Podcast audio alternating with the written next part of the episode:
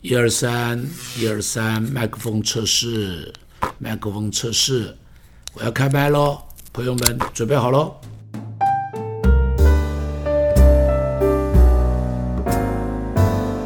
生命记三十四章第九节，我们一起读来。嫩的儿子约书亚，因为摩西曾按手在他头上。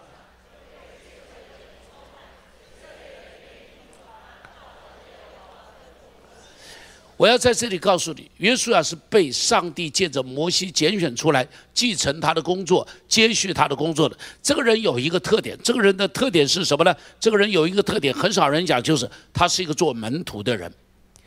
他一生跟在摩西的边上。他一生在摩西的边上，成为摩西的帮手，成为摩西的呃这个这个这个这个助手。所以圣经中间描述他的时候，就说他是摩西的帮手。你看出埃及记二十四章第十三节，我们一起读来。你看这一个门徒有一个现象，就是摩西在哪里，他一定跟到哪里。摩西到西乃山，他就跟着摩西上西乃山，没有一个人跟摩西，只有他。你们如果上过西乃山，就会发现那个山也不太好上的啦。好，当然还是上得去，比玉山好上一点，比玉山。但是对一个八十多岁的老人家爬那座山，就是有一些困难了，有差不多两千米那么高的高度嘛，所以爬上去是有一点困难。你们约书亚就跟着他，跟他到山上四十天的时间，他在那边领受上帝的诫命，约书亚就在边上陪着他。啊，约书亚就在边上招呼他，约书亚就就在边上成为他的帮手，一起去领受上帝的诫命。好，不但这样，你再看三三章第十一节，三十三章第十一节，我们一起读来。好像人与朋友说话一般，摩西转到营里去，唯有他的帮手，一个少年人嫩的儿子约书亚不离开什么？你看，摩西在。山上的时候，约书亚跟着他；摩西到会幕里头去敬拜上帝的时候，只有一个人，约书亚也陪着他，很特别。约书亚陪着他到会幕里头，陪着他一起祷告，陪着他一起敬拜，陪着他一起唱诗，陪着他在那边一起等候。他就是这样子一直陪着他，一直陪着他。他成为摩西边上最好的帮手，他成为摩西边上最好的门徒。出埃及记第十七章第九节，我们一起读来。出去和亚玛力人征战。明天我手里要拿着神的杖，站在山顶上。你注意，这个时候是什么呢？是以色列人第一场战争，跟亚玛力人的战争。地点在哪里呢？叫利非定。一起说利非定。再说一遍，再说一遍，再说一遍。他在利非定在打仗，那么以色列人从来没有打仗，这是第一次。当他打仗的时候，发生什么事情呢？摩西在山上祷告，约书亚呢这个年轻人就在底下带着部队打仗，很有意思。摩西举手，约书亚就打胜仗；摩西手垂下来，约书亚就打败仗，约书亚就打败仗。所以摩西成，约书亚成为摩西最好的同工。摩西在那边祷告，约书亚就在底下打仗。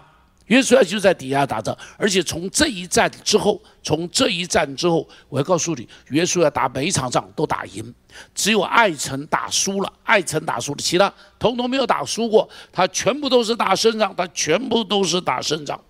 当摩西在那个地方要派十二个探子进迦南地区看一看那个地方是什么的时候，约书亚也是其中之一。而且呢，回来以后他报的信跟其他人报的信息不一样。民书记十四章第六节到第七节，我们一起读来。耶稣亚和耶夫利的儿子加勒撕裂衣服，对以色列全会众说：“我们所窥探经过之地是什么？是极美之地。”你注意，他们十二个人回来的时候，有十个人说：“不得了，那个地方有城墙。”你注意哦，那个差不多是三千多年、四千年前的时候，一个城里头有城墙，那是不得了的事情的。然后说他们的城墙高的顶天，对不起啊，那也是有点夸张了。就今天来讲，就算一零一也没有顶天嘛，哦，一零一也没有顶天，但是对。对当时的人而言，哇，那是很了不起的一件事情了。建了那么大的城墙，那么高的城墙，他们说我们一定没有办法。我们没有武器，我们不知道怎么办。然后呢，那边人的个子通常比犹太人高，犹太人个子都跟我一样矮矮的，大概一百六十公分，如此而已。但是呢，当地的人他们说都像巨人，所以你在圣经中间读到利伐因人，你注意利伐因人就是巨人。啊，亚纳人这也是巨人，他描述他们利法因人的意思就是巨人的意思。啊，就是巨人的意思。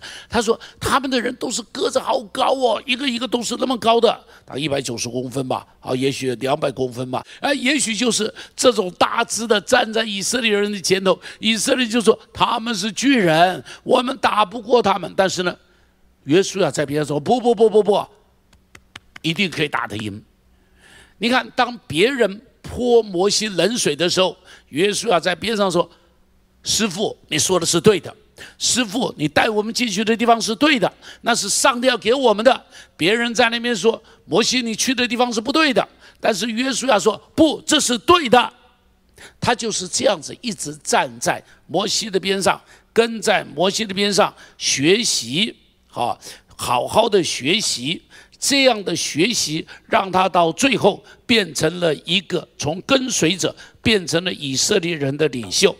弟兄姐妹，人的生命都要有学习的对象，只是我们没有留意。小的时候，你知道你学谁？小的时候你学你爸爸，小的时候你学你妈妈。我们生命中间，你都在那边跟着一些东西，在无形中间影响你，影影响你，让你的生命开始有着不一样。又基本在属灵的生命中间也应当是这样，属灵的生命中间，你我也应当要有榜样，能够有一个师傅在前面带着我们一起往前头学。教会里头，我要说，你应当要有属灵的英雄。哎们，在教会中间，你要有一个师傅，可以成为你学习的对象。当你有了师傅是你学习的对象的时候，代表什么意思呢？代表承认我的生命中间有许多需要学习的事情，代表什么呢？代表说我的生命是可以被对付的，有一个师傅可以来对付我的生命，我的生命是可以被校正的。我的生命中间有问题，有人可以告诉我说你帽子戴的不对；有人可以告诉我说你吃饭的时候那个样子不对；有人可以告诉我说你祷告的时候那个情况不专心；有人可以告诉我说你为什么一边聚会一边划手机？我是可以在那边被人家告诉说我有东西可以被调整的。哎们，这个叫做门徒，英文的门徒是怎么写的？disciple，对不对？disciple，你注意，disciple 跟另外一个字是非常接近的，叫 discipline。discipline 是什么？纪律呀。跟 discipline 只差一个字尾啊，其他通通一样啊。所以什么样的人是 disciple？disciple 的是我可以被校正。我可以被提醒，我可以被告知，我可以被劝诫，我可以被要求。有一个人是我的权柄，他说话我一定会听。会跟的人才会谦卑，好好的跟，就会显出不一样的人生。会跟的人会谦卑，会跟的人学的会快。会跟的人会有纪律，会跟的人就能成功，会跟的人会能够成为别人的师傅，会跟的人可以有生命的传承。一匹千里马如果不肯上鞍，在山林中永远只是一匹野马。你有再多的恩赐，野马一匹，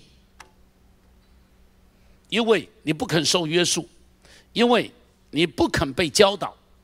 因为你不肯顺从，这是为什么很多的千里马会被埋没的原因，就是因为他不肯受约束，他不愿意有一个鞍放在他的身上，他认为他可以自由，是你是可以自由，但是呢，你永远只是山林中的野马，当你有了鞍以后，你就可以变成一匹千里名驹。祝福你要成为千里民居，你一定要学习生命中间的顺服，你一定要学习生命中间的谦卑，你一定要学习讲得出来说我的生命曾经有谁帮助我，我尊重，我感激，我谢谢他。他是我的属灵的师傅。Amen。希望你会喜欢今天的节目，透过张牧师的精彩对话，让您在生命迷惘中找到出口。也欢迎您在各个收听平台收听张茂松开麦。如果您现在使用的是 Apple Podcast，也请您五星按赞，给予张牧师最大的肯定。你还有想听张牧师谈谈什么主题吗？也欢迎您留言告诉张牧师哦。你还可以在哪里找到张牧师呢？在我们的节目资讯栏中有连接，你可以点下连接到 Facebook、IG 和 YouTube 频道中订阅和收看更多张牧师的信息。就让张茂松开麦，成为你通勤和闲暇时的灵修最佳伙伴。上帝祝福您，我们下次见。